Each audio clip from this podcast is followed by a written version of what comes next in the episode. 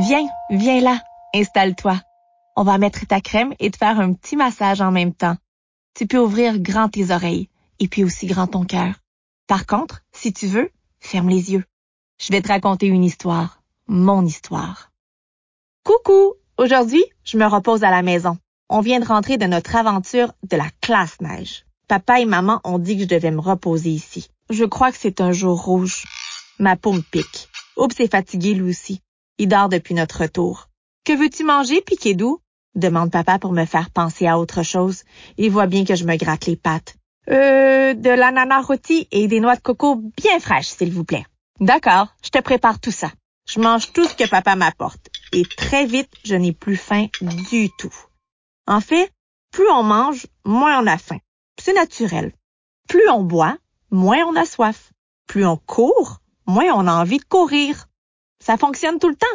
J'attrape mon carnet de dessin et j'écris ma grande découverte de savant. Je fais un schéma et tout là, pour qu'on comprenne bien.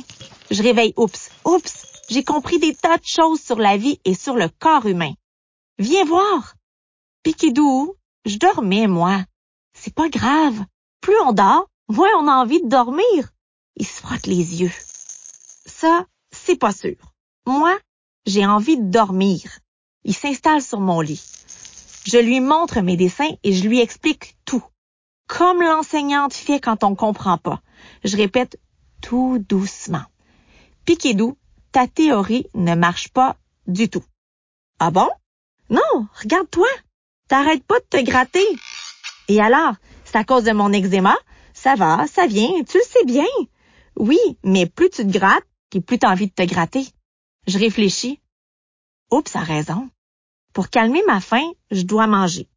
Pour calmer ma soif, mais je bois. Mais pour calmer mes gratouilles, je ne dois surtout pas me gratter.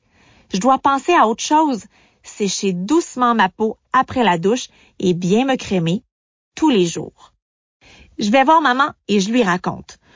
je suis vraiment pas un grand savant qui fait des découvertes. C'est vraiment plate. Non, t'es un petit piquet doux qui connaît de mieux en mieux sa maladie et qui fait beaucoup de progrès. Je suis fière de toi. Allez, va dans le bain. Plus tard, dans le miroir, je remarque quelque chose d'incroyable. Là, entre mes deux oreilles, il y a une nouvelle petite plume qui pousse, rouge et jaune, une très jolie. Je deviens grand moi. Je vais la dessiner dans mon carnet. Deux jours à la classe neige, sans mes parents, c'était bien, mais ils m'ont vraiment beaucoup manqué. Alors, à la fin du crémage, je demande des bisous et des câlins. Plus ils me font des câlins et plus j'en veux. À demain. Je sais pas encore de quoi je te parlerai. Oh, on verra bien.